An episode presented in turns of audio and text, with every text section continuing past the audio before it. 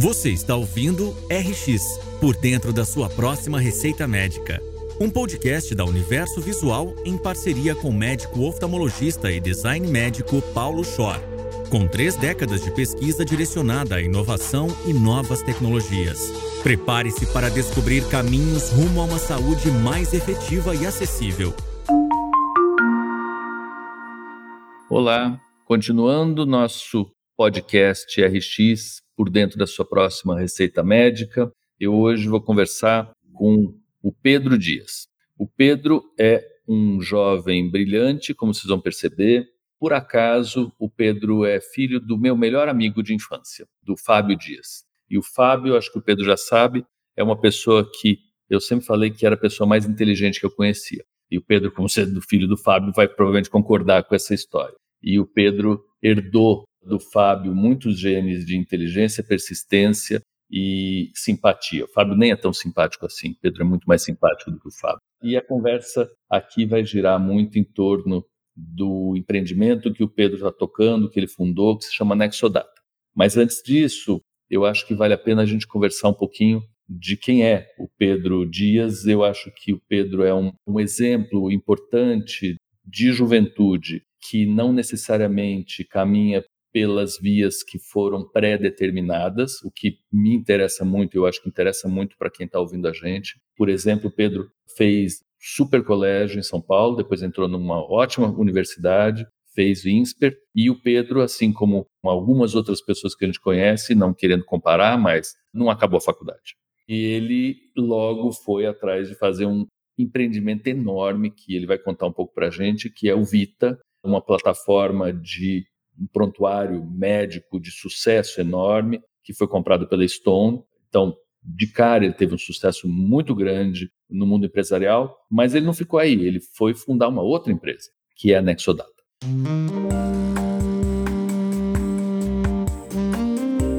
Então, Pedro, muitíssimo obrigado por você ter aceito o convite, de verdade. Para mim é uma honra conversar com você e rechear um pouco de juventude e de temporalidade essa história da próxima receita médica. Muito obrigado pelo convite, Paulo. Obrigado pela introdução. Se eu for 10% de tudo que você comentou, eu vou ficar muito feliz já. Concordo com a sua leitura em relação ao meu pai. Eu também acho que eu não tenho. Eu tenho algumas das características dele, mas eu diria que a inteligência, estou muito longe ainda, distante da capacidade dele mas a persistência, o trabalho duro, os princípios, eles são realmente muito parecidos. Obrigado pelo convite. Não é nem uma questão de felicidade estar aqui conversando com você, é um pouco de dever também, no bom sentido, porque eu, eu lembro quando eu tinha 18 anos e a gente estava começando a Vita, eu estava na faculdade no segundo semestre. A gente nem sabia direito o que a gente queria fazer ainda com a empresa e meu pai falou que eu deveria ir conversar com você, porque justamente vocês eram amigos de infância.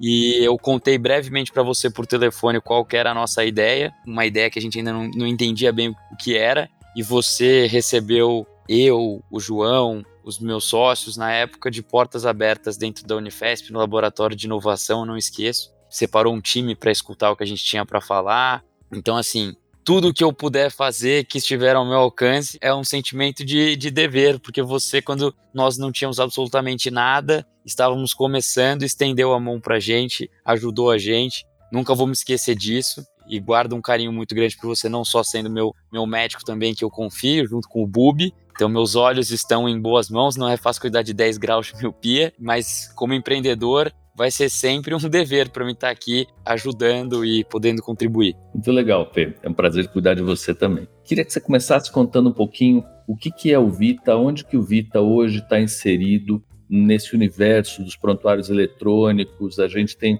uma relação de amor e ódio sendo médico com prontuário eletrônico, né? Cada vez que a gente vai para um hospital ou para uma clínica diferente tem um outro prontuário, a gente fica muito bravo porque os botões estão em lugares diferentes, falta um botão, sobra um botão, e a gente sempre fica com a ideia de que o prontuário foi escrito por alguém que não era da área, né? Então isso que você falou de vocês virem e a gente conversar, e o time que eu montei foi um time de gente que era da área, né? Que conseguia desenhar ou co-desenhar os prontuários, mas o prontuário Vita teve uma história interessante de prontuário, né? Ela vem muito na pegada do médico co-desenhando esse prontuário, fazendo parte do processo de desenvolvimento. Você acha que essa foi uma das virtudes do prontuário, do Vita? Como é que foi a história que você pegou e que você hoje consegue contar de trás para frente, então fica sempre mais bonita do Vita e do sucesso que o Vita teve? Então, Paulo, a nossa ideia de ter começado a empreender com a Vita através do prontuário eletrônico em 2014 para 2015 foi uma ideia do João e do Lucas, os meus dois sócios, e naquele momento a dor que a gente tinha identificado era uma falta dentro dos consultórios médicos, principalmente quando a gente fala de atenção primária, que não são os hospitais, as operadoras, a alta complexidade, a gente está falando da clínica, do consultório, daquele atendimento médico dos especialistas, a gente via uma falta de uma maior organização, de um software, que nem a gente vê que tem no mercado financeiro, em outros setores, dentro do consultório médico, a gente sentia falta de ter uma ferramenta à altura da atividade e que conseguisse ajudar o profissional de saúde, o médico, a atender melhor, a cuidar melhor da clínica dele, do negócio dele. E a gente identificou essa dor e foi assim que a gente começou, basicamente acreditando que se nós colocássemos energia, se nós nos alinhássemos aos profissionais de saúde, nós conseguiríamos construir uma solução que ajudaria no dia a dia do consultório médico, principalmente da atenção primária. E aí a gente foi perseguir esse sonho. Eu acho que o que fez com que nós fôssemos bem-sucedidos na Vita, do ponto de vista de agregar valor para o profissional de saúde, foi tentar ser extremamente curioso, dedicado e entender quais eram as dificuldades, a, a, infelicidade dos profissionais de saúde em relação aos softwares, os sistemas que eles já utilizavam no dia a dia do consultório. E é uma tarefa ingrata, é difícil fazer isso, porque como você tem muitas especialidades médicas e sempre existiram vários softwares para a área médica, para atenção primária, se você consegue contar dezenas de soluções e nenhuma delas vencedora que conseguiu despertar esse carinho por parte dos profissionais de saúde dos médicos, era super difícil você entrar dentro de um consultório e conseguir entender e conseguir depois desenhar uma solução que atendesse todo mundo. Porque são muitas especialidades, são muitas especificidades que cada profissional, cada especialidade tem. É difícil você conseguir endereçar todas elas. Então eu nem culpo as empresas de software, porque é algo complicado, algo complexo de ser feito. Mesmo quando você vai para um ambiente mais hospitalar, que você tem plataformas muito grandes como a Philips, MV, que tem milhares de funcionários, é super desafiador. Mas acho que o que fez muita diferença para nós, de forma objetiva, foi ter muito claro que o nosso objetivo era atender melhor o dia a dia do médico dentro do consultório com uma solução de gestão e prontuário clínico, prontuário eletrônico do paciente, feita junto com profissionais de saúde, junto com médicos. Porque só assim a gente conseguiria construir uma solução que atendesse em todas aquelas dores que os profissionais de diferentes especialidades tinham. E a gente fez um movimento muito importante. A gente fundou a empresa em 2014 para 2015. Em meados de 2016, nós fizemos uma fusão com uma outra empresa do setor que você bem conhece, porque foi uma empresa que começou dentro da faculdade da Unifesp em 1998, se eu não me engano. E essa empresa, ela detinha uma solução chamada Clinic Web, que já era utilizada por mais de 10 mil médicos ao redor do Brasil, e nós ainda estávamos começando a nossa carreira como empreendedores em saúde. Então, enquanto nós tínhamos dois anos praticamente de vida como empresa, a Catu, que era a dona, a proprietária do Clinic Web desse software, tinha quase 20 anos de estrada e era uma empresa que foi concebida por empreendedores de uma área técnica. Eles saíram, se eu não me engano, do laboratório de informática biomédica dentro da Unifesp, que é uma super faculdade, e construíram essa solução ali de dentro, né, da área. Então, não é que era um outsider tentando é alguém que saiu de dentro, então era super bem vista. E a gente entendeu que eles eram muito melhores do que nós nisso. Nós tínhamos uma vontade muito grande, uma visão de negócio muito interessante, acesso a capital e uma boa cultura. E nós entendíamos que aquela empresa Catu na época era a empresa vencedora do ponto de vista de produto, de solução, de entendimento das dores do mercado. E aí quando você encontra alguém melhor do que você, que tem alinhamento de cultura, como empreendedor, faz todo sentido você unir as forças. Então a gente conseguiu desenhar uma fusão em 2016 que foi super bem sucedida. Foi o momento que nós saímos da faculdade, porque aí aumentou muito o grau de responsabilidade como empresários. E aí, a partir desse momento, fechando aqui a pergunta, nós assumimos a solução que veio da Catu, que era o Clinic Web, como a nossa principal ferramenta de gestão para clínicas e consultórios médicos. Demos super liberdade e autonomia para o time que veio do Clinic Web para continuar a condução do desenvolvimento dessa solução a longo prazo. E sempre o cliente ele é a razão. Não é que ele tem razão, ele é a razão. Uhum. Essa é uma frase que eu pego emprestado da Stone, não é uma frase minha. Ele é a razão. Então a gente sempre tentou se colocar ao lado do profissional de saúde, do médico, do especialista, desde o começo e continuamos assim. Hoje eu não tô mais no dia a dia da Vita, né? A gente vendeu a empresa em 2020 para a Stone, então não sei muito bem atualmente como que está sendo conduzido o processo de evolução do prontuário eletrônico da nossa solução, mas naquele momento a nossa cultura, a nossa visão de negócio e de produto era essa, era dar responsabilidade para o pessoal da Catu que veio e sabia fazer isso muito melhor do que nós, ficar lado a lado com o nosso cliente, que era o profissional de saúde, e desenvolver a solução em conjunto. E tem uma coisa que eu acho que é importante ponderar, por fim, que é quando nós começamos em 2015, eu fico imaginando a Catu, no início dos anos 2000, se propondo a fazer isso. Em 2015, quando a gente começou, o mercado não estava preparado para prontuário eletrônico. Uhum. Quer dizer, isso não é bem verdade. Estava preparado sim, mas ainda tinha uma barreira cultural muito grande. Tinha essa má vontade, com toda a razão do mundo, por parte da classe médica em usar. Era um desafio. E eu fico feliz porque sete anos depois, hoje isso não tem mais essa barreira cultural. É muito raro você entrar em um consultório e você ter um atendimento 100% no papel. Então acho que isso já virou uma exceção. Eu fico muito feliz, porque quando nós começamos em 2015 ainda a gente encontrava muito isso. E eu acho que essa barreira foi vencida não só pela Vita, por um ótimo trabalho, por outras soluções que também foram desenvolvidas em paralelo por outros empreendedores. Então é isso.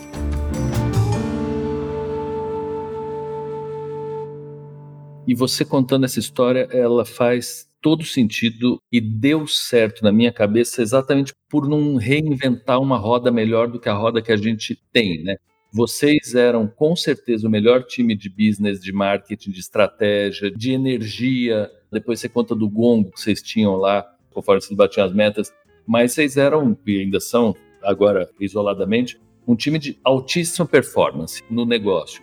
E eu concordo, eu acho que o Clinic Manager foi uma plataforma que veio lá do Departamento de Informática em Saúde e o Daniel Sigulem orientou junto com o Paulo isso. E uma história gozada que o Daniel, que é um cara, hoje ele tem 80 anos e ele atende no Guarujá seis pacientes por dia, todos por videoconferência há dois anos, Pedro. É impressionante, ele é um dos caras mais modernos que eu conheço na medicina. Mas isso partiu muito da cabeça dele. Eu lembro no começo, quando ele começou a orientar o Paulo, acho que até no mestrado, estava na era do Palm Pilot. E tinha um sonho do Daniel que era o seguinte: quando ele recebia ligação, ele queria saber alguma coisa do paciente. Não tinha nada naquela época, né? O paciente liga e fala assim: Ah, então, doutor Daniel, aquele remédio que o senhor me deu, não consegui de 500 miligramas, só de 250. Toma por quantos dias? Não lembra direito o que você deu para o paciente, quantos dias ele já tomou. Então, tudo que ele queria era que quando tocasse o telefone já aparecesse alguma informação do paciente. E ele pediu para o Paulo, na época, um dos fundadores da Catu, desenvolver isso. E ele apresentava no congresso, era um barato, né? Tocava o telefone e já abria uma telinha dizendo que paciente era aquele, o que, que ele estava querendo, muito antes do smartphone.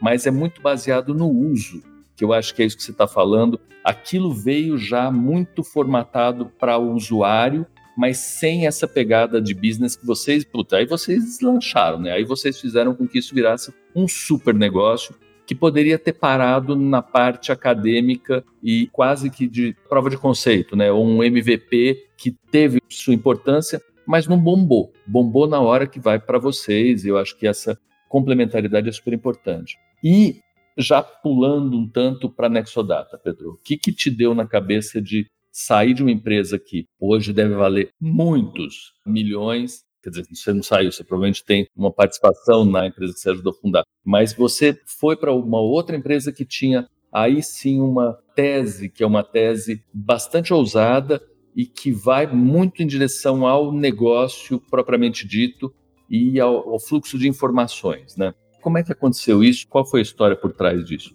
Então, a última ponderação que eu faço só em relação à primeira pergunta, uma coisa curiosa que você mesmo comentou, eu acho que é muito importante em saúde você ter um mix um casamento saudável entre os especialistas, pessoas que são mais técnicas, porque não é à toa que demora o que demora para você se formar como um médico especialista, e pessoas de negócio também.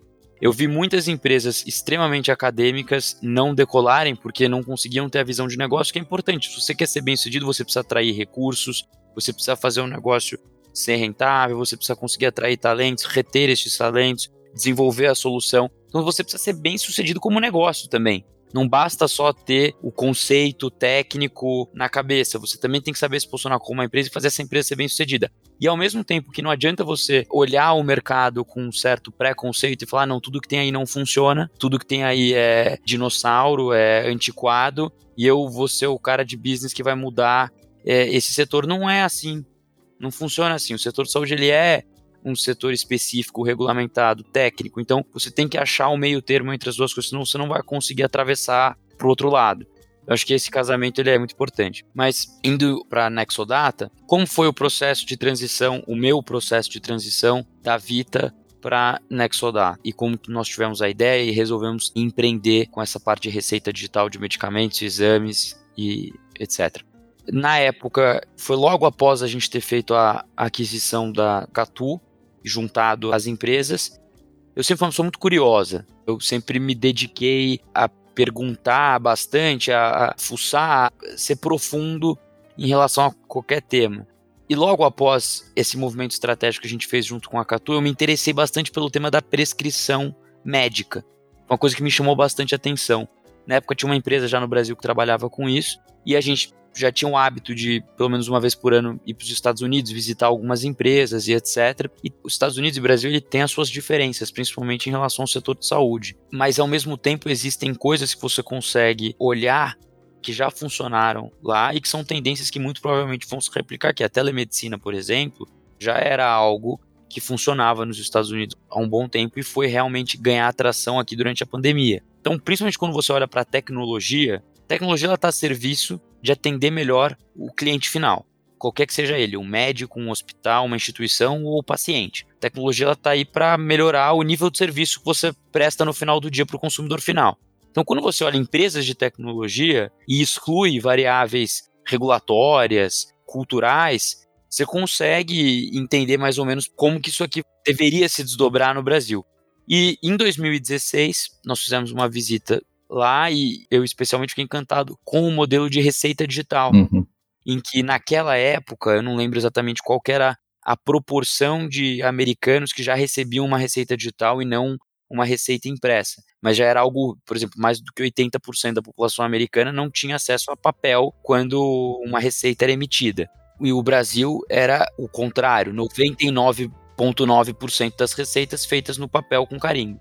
E eu refleti e falei, ah, isso é um pouco o negócio do empreendedor, é meio natural, não é possível, acho que essa é a frase que você fala, não é possível que esse negócio vai ficar assim no Brasil, que a gente vai ficar no papel. Hoje, 2022, nós brincamos aqui dentro da empresa que depois que teve o Pix, que tem o QR Code, o pagamento instantâneo, nós brincamos que é como se nós vivêssemos na época do talão. A gente ainda tá na época do talão de cheque na receita, porque você tem um papel e uma caneta e um carimbo, e tá indo pro Pix, porque a receita digital ela tem um QR Code, é uma transação imediata e você não tem mais o papel. Então, ponto de partida para a fundação da Nexodata foi nós termos conhecido o modelo de fora e aí, como empresários, você olha para o setor de saúde, o setor farma, ele é um setor muito grande, então tem um, o que a gente chama de TAM, que é o Total Addressable Market é sempre importante você, como empreendedor, tentar mirar em mercados que têm um profit pool muito grande, concentrado em muitas vezes em empresas que não são tão inovadoras, porque aí tem oportunidades. Tem um mercado muito grande que deve mudar de mão no futuro como foi o chacoalhão do mercado financeiro. Por exemplo, você teve o IPO do Nubank há dois, três meses, que foi, não vou entrar nesse mérito, mas só como referência foi precificado acima, acho que do Itaú, inclusive, no momento do IPO. Isso há sete anos nem existia. Uhum. Então, era um mercado muito grande, que é o mercado de medicamento, farma, etc. Se eu não me engano, o Brasil é o sexto maior mercado do mundo, uhum. um mercado que cresce, e ainda totalmente no papel. Então, a chamada para nós foi: por que, que nós não começamos a tentar resolver esse problema da receita impressa, papel e caneta, e transformar esse fluxo em um fluxo 100% eletrônico? Se a gente conseguir ser bem sucedido Fazendo isso, a gente vai estar dentro de um mercado muito grande, a gente vai ter uma função social, o que eu chamo de função social. o que o seu serviço devolve de valor agregado para quem utiliza ele. Uhum. O serviço que nós prestamos hoje na Nexodata, como uma plataforma vencedora de receita digital, é permitir que um brasileiro, em qualquer canto do país, no SUS ou no mercado privado, em um médico super caro ou em um médico mais acessível, em vez de sair da consulta com um pedaço de papel feito à caneta com um carimbo, que é difícil às vezes de ler, ou que você perde, ou que você amassa, e tem toda a história da segunda via, etc. Conseguir substituir isso por um link que o consumidor recebe por WhatsApp, clica nesse link, abre uma receita digital com um QR Code, com todas as informações dos medicamentos legíveis, armazenáveis, então ele consegue acessar essa informação depois, não corre o risco dele perder, e que ele consiga comprar sem necessariamente ter que ir doente até uma farmácia, fisicamente até a loja, consiga ter uma experiência digital, como nós compramos hoje por esses aplicativos todos, comida, supermercado e outros serviços. Por que, que não pode ser assim também com um medicamento? É óbvio que tem complexidades, é um setor regulado, a gente tem que ter, a regulamentação é fundamental, mas ela não pode ser impeditivo para você entregar um serviço melhor. Então lá atrás a ideia era ter contato com um negócio muito bacana, que a gente viu funcionando, acreditar que isso ia acontecer em algum momento no Brasil. Óbvio que a gente não esperava que uma pandemia ia aparecer para poder acelerar isso como acelerou. E a visão do consumidor final é como que eu substituo esse processo que na nossa visão não é o melhor e crio uma experiência digital muito melhor. E aí foi isso que veio nos guiando aí ao longo dos últimos anos. Perfeito. E bom, eu uso o tempo todo a receita digital e além de tudo você ainda tem assim, paciente não precisa mais vir no consultório se ele perdeu a receita, né? Você dá uma outra, ah, mas é de antibiótico exatamente de antibiótico, você consegue fazer a receita digital para ele e tem esses benefícios de deslocamento. Acho que esse benefício direto para o paciente ele é muito claro. Cada vez é mais fácil fazer as prescrições digitais à distância, né? No começo era assim, ah, precisa fazer isso, chamar aquilo, fazer aquele outro. Agora vocês conseguiram integrar, as coisas ficaram muito mais fáceis e a integração com alguns prontuários eletrônicos de paciente, que é um pouco da área que vocês também entraram, ajuda mais ainda. Você tem o nome do paciente, você já tem o que ele estava tomando, né? E isso ajuda para o lado do médico. Mas queria saber um pouquinho de futuro, Pedro. Você fala que a Nexodata antecipa o futuro do sistema de saúde. E eu acho que é isso mesmo, é o que você fala do Pix, você traz conceitos que vêm aí de empreendedorismo de negócio, de banco, para uma área que é muito tradicional e eu não acho que é só pela regulação, eu acho que é pela cultura e pela comodidade, né? Pela zona de conforto. Uhum. Porque tem muito pouco challenge. Tinha muito pouco, agora tem muito mais, né? Challenge para médicos serem mais ágeis, mais rápidos, mais resolutivos, mais baratos e aí vai. Mas a pergunta é o que, que você vai fazer com esse monte de dado, né? À toa que você chama Nexodata e você não chama Nexo Receita. E claro que a conversa no começo, eu acho que é bom, nós vamos fazer a receita, então a receita é um meio de você ter acesso também a dados de paciente, de consumo de medicamento, você conseguiria fazer monitoramento de uso real, tanto de tipos de prescrição, como de doenças que estão aumentando a prevalência ou diminuindo. Como é que é o pensamento de vocês em relação ao uso desses dados para a melhoria da saúde do sistema como um todo? Vocês têm ido um pouco para esse lado? Acho que é uma excelente pergunta. Eu acho que de verdade o nome não tem muito a ver a gente pensou esse nome, não lembro nem porquê, e não teve essa intenção, honestamente, mas é um tema importante. Quando a receita é feita no papel, um dos grandes problemas, e tem pessoas que estudam isso né, do ponto de vista de saúde populacional, a receita impressa ela oferece alguns riscos, porque você não tem uma coisa fundamental para ter um cuidado mais preciso, que são ferramentas que nós chamamos de Clinical Decision Support, que é durante o ato do atendimento médico e da elaboração, a escolha do tratamento e prescrição do tratamento, tem como você aliar a tecnologia, artigos científicos, informações estruturadas para que o médico consiga fazer uma prescrição mais segura, em que ele consiga ter acesso a interações medicamentosas, interações entre medicamento e alimento, poder cruzar informações de peso e altura do paciente para acertar a posologia adequada. Isso tudo são dados estruturados, que já existe muita literatura a respeito disso e ótimas soluções de mercado que organizam essas informações para que uma empresa de tecnologia consiga disponibilizar isso para o profissional de saúde real time, durante o ato né, da prescrição do tratamento, para que você consiga ter um outcome para o paciente melhor. Então você aumenta a qualidade do cuidado, evita erros, diminui custo, consequentemente, promove um tratamento melhor.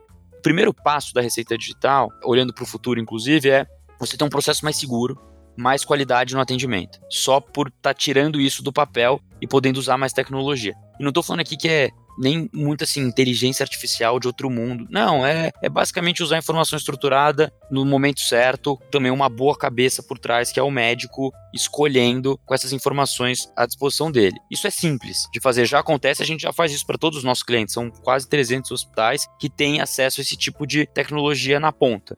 Aí o que acontece também é, hoje você tem muito pouca informação relacionada ao cuidado da porta para fora do hospital, de uma clínica, porque esse tratamento sempre foi prescrito no papel e você não tem muito como conseguir trabalhar com essas informações, que é uma informação que não é estruturada e etc. A gente não olha para isso hoje, também honestamente falando, nós estamos muito dedicados ainda em crescer bastante. A gente hoje acha que a penetração da prescrição digital no Brasil ela não passa de 5%. Nossa. Então ainda tem um volume muito grande de prescrições que estão em papel, em que a gente tem que fazer aquele trabalho básico.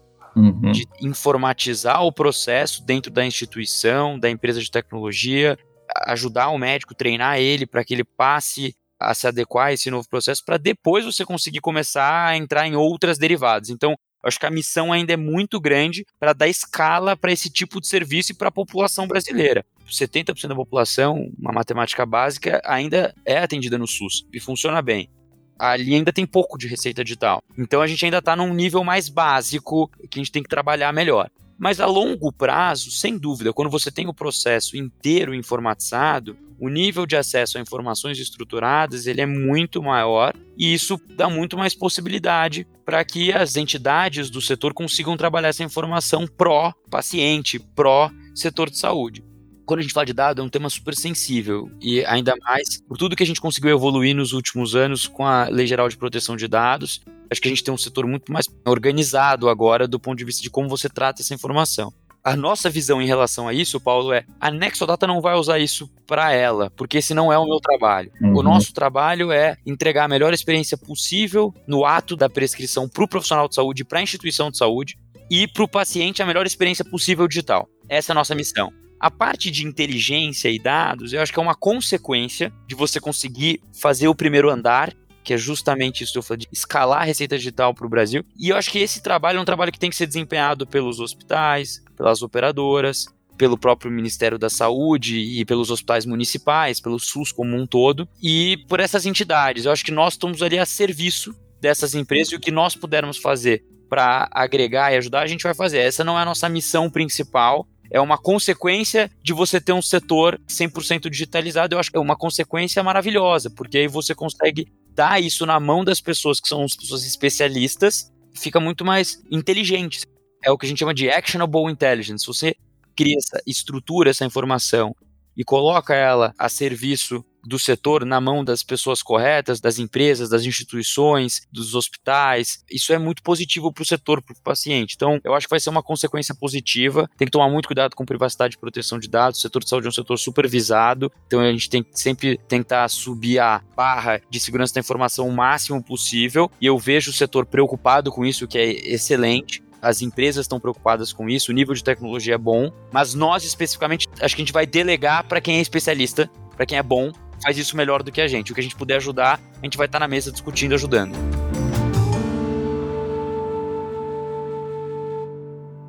Pedro, já meio que indo para o fim da nossa conversa, tem sempre aquela história de que ah, mas uh, vai fazer prescrição digital, precisa de um celular de altíssimo poder de processamento, nem todo mundo vai ter acesso. Como é que a gente vai levar isso para a saúde pública? Como é que vai levar para o SUS? Você falou várias vezes de assistência básica, de SUS, e eu sei que você está mirando esse mercado de um jeito bem importante. Você não quer falar um pouquinho de, assim, talvez alguma experiência anedótica de quem achava que não ia dar conta de abrir Receita Digital conseguiu abrir, ou como é que vocês estão lidando com esse tipo de comentário de que, ah, mas isso é só para classe A, vai ser difícil explicar para todo mundo? Como é que é a penetração disso? E eu sei que é muito mais simples, mas acaba de vez em quando tendo essa fachada de uma coisa que é muito complexa e, portanto, vai ser difícil as pessoas usarem isso daí? Eu escutava muito essa pergunta no começo da Nexodata, que foi uma pergunta que eu escutei bastante no começo da vida também, quando a gente estava propondo o prontuário eletrônico, e depois quando a gente foi propor a receita digital, eu também escutei esse tipo de questionamento. Até enquanto você estava fazendo a pergunta, eu fui correr aqui para um material que eu tinha, que eu lembro que eu vi uma informação no Brasil a gente tem 71% das pessoas têm acesso à internet. Essa é a penetração, eu não sei qual que é a fonte aqui disso, mas eu confio aqui né, nessa informação. E acho que são 150 milhões de usuários e acho que pelo menos 110 milhões de brasileiros com smartphone. E eu acho que o Brasil é o segundo maior mercado em termos de usuários do Facebook, com Instagram, WhatsApp, etc. E as coisas ficaram muito simples hoje em dia. Então eu acho que é uma mentira isso. Resumindo, o brasileiro ele está informatizado, eu digo assim, ele tem acesso à internet via de regra, ele tem um smartphone, e esse smartphone, por mais simples que ele seja, ele tem as configurações mínimas para que tenha acesso à internet. Os planos de acesso à internet cada vez são mais acessíveis também. Você vê todo mundo usando, vendo Netflix no caminho do trabalho. Poxa, é mais complicado você imaginar alguém vendo uma série a caminho do trabalho do que alguém receber um negócio que ele precisa comprar porque é para a saúde dele, que é só um documentozinho. Então, eu não acredito mais nisso. Eu acho que o setor já está preparado. Eu acho que é muito mais um desafio cultural do que tecnológico porque o desafio tecnológico, na verdade, ele não é o do paciente comprar o remédio, é do hospital e do profissional todo se adequar ao processo e passar a ter uma receita digital. Não é simples para um hospital ter o certificado digital, fazer a integração com software de prescrição eletrônica, preparar o corpo clínico e começar a usar. Então aqui você tem um desafio maior, aqui não é simples. Aqui é mais complicado. Agora, uma vez que essa receita ela é emitida de forma digital, hoje nós já emitimos milhões de prescrições digitais por ano essas milhões de prescrições que são para milhões de brasileiros em todos os estados do país, a partir do momento que ela é feita de forma digital, é muito simples, porque você recebe isso por WhatsApp, todo brasileiro usa o WhatsApp, ou uma mensagem de texto, um SMS, você consegue consultar a partir desse link. Você não precisa fazer download de nenhum aplicativo. Você consegue acessar no seu navegador e em questão de segundos você já está vendo ali a sua receita. Então não tem por que não funcionar. Tanto que durante a pandemia isso ganhou uma escala muito representativa e não volta para trás. Porque quem já experimentou, tanto o profissional de saúde, o médico, quanto o paciente, é aquela história: o paladar não retrocede. Uma vez que você testou, por exemplo, pediu o motorista pelo aplicativo lá em 2013 pela primeira vez, era um pouco estranho mas depois é difícil você ver hoje alguém ligando para um ponto de táxi para pegar o táxi na rua. Então eu acho que vai acontecer a mesma coisa com a receita digital. Do lado do consumidor eu fico super sossegado, porque todo mundo já tem acesso ao telefone, à internet, e são coisas simples, básicas para você conseguir destravar esse processo. Eu acho que a dificuldade está mais do lado da origem, né, da geração da receita. E se eu tenho alguma história boa, a nossa visão como empresa, eu tenho uma história boa. Vou contar uma história engraçada. Eu tava na casa da minha ex-namorada e a gente tava jantando e era pandemia, 2021. E aí a minha ex-sogra me chamou e falou: Olha, o Davi fez uma receita digital. Aí eu falei, isso é uma receita digital? É, foi a primeira que eu recebi na minha vida. Eu falei, nossa, que legal. Olha, da Nexodata. Eu falei, caramba, era uma receita nossa. Então foi muito louco, porque assim, foi dentro de ali de um ambiente conhecido.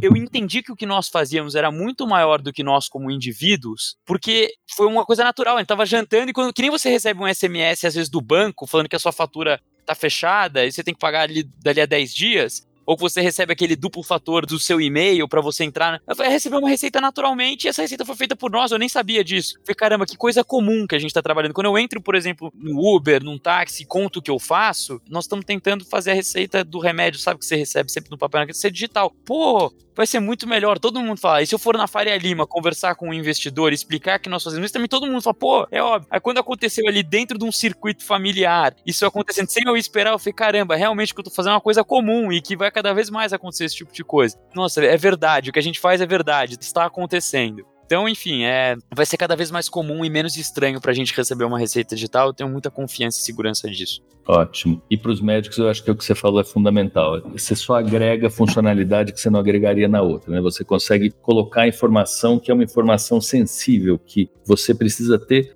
além de outras. Então, eu gosto muito da possibilidade de você poder co-desenhar com o paciente o que, que ele vai tomar, se vai ser genérico, se vai ser alguma coisa de marca, e de repente até quanto que ele vai pagar, né? Aonde que ele vai comprar, isso tudo consegue se trazer de um jeito muito mais moderno, com essas conexões todas que vocês estão fazendo, e acaba sendo uma coisa que fica bom para todo mundo, né? Fica bom para um lado, fica bom para o outro. Pedrão, ó, obrigado, não vou mais tomar teu tempo. Eu sei que vocês estão com um super de um sucesso, vocês têm aí um milhão de pacientes ativos, 20 mil farmácias, sucesso já bateu na porta de vocês há muito tempo. Acho que agora é o que você está falando mesmo, é ampliar um pouco da escala cada vez maior a isso. Eu torço muito para que isso chegue ao SUS, para que a gente consiga ter uma organização, uma informatização, uma digitalização efetiva pelo número de pacientes mesmo e pela característica que a gente tem do SUS e quando isso tomar uma escala maior é o que você falou. Eu aposto muito em políticas públicas de saúde baseada em dados e principalmente no dado da vida real. O exemplo que você deu eu acho que é fantástico, ele casa exatamente com isso. Quando você vai dar uma olhada no que, que aconteceu com aquele remédio que foi aprovado durante uma pesquisa clínica para um grupo restrito de pacientes no mundo todo, é completamente diferente. O dado é outro. Então, na vida real é que a coisa se revela. E os números de vocês mostram isso, e tua experiência mostra isso também. Com certeza, a Nexodata é uma empresa real, da vida real, para gente real. Então, muito obrigado, Pedrão. Obrigado você, Paulo. Obrigado pelo convite. De verdade, assim, eu fico muito feliz aqui de poder estar conversando com você são convidados aí ilustres que vieram antes de mim. Eu comentei com você no começo que eu não sentia nem à altura de estar aqui para discutir no mesmo nível que os outros convidados, mas fico feliz pelo espaço. Tem muito que construir ainda e a gente está muito feliz com o avanço da receita digital da tecnologia no setor de saúde. A pandemia acabou contribuindo de certa forma para que a tecnologia andasse mais rápido dentro do setor, que é um setor mesmo às vezes mais tradicional, mais conservador, tem as suas razões para ser assim, mas olhando para frente, nós temos que ser capazes de escalar a nossa competência. Então, fazer com que isso não fique restrito a poucas pessoas, a gente consiga levar isso para a maior quantidade possível de brasileiro, porque é muito bom para todo mundo, tanto para o profissional de saúde quanto para o paciente. Acho que não tem ninguém jogando contra a receita digital, pelo contrário. Mas a missão é grande ainda, então tem muitos anos. A gente vê indícios que tem um, um caminho muito feliz pela frente, mas ainda tem muito chão. Então a gente vai seguir trabalhando duro, cuidando dos nossos clientes, dos nossos pacientes, com muita dedicação. E você, as portas da Nexodata sempre vão estar abertas para você. Eu agradeço ter sido a primeira pessoa do setor que abriu a porta para mim quando eu estava começando a empreender lá em 2015. Então, mais uma vez, muito obrigado. Obrigado, Pedro.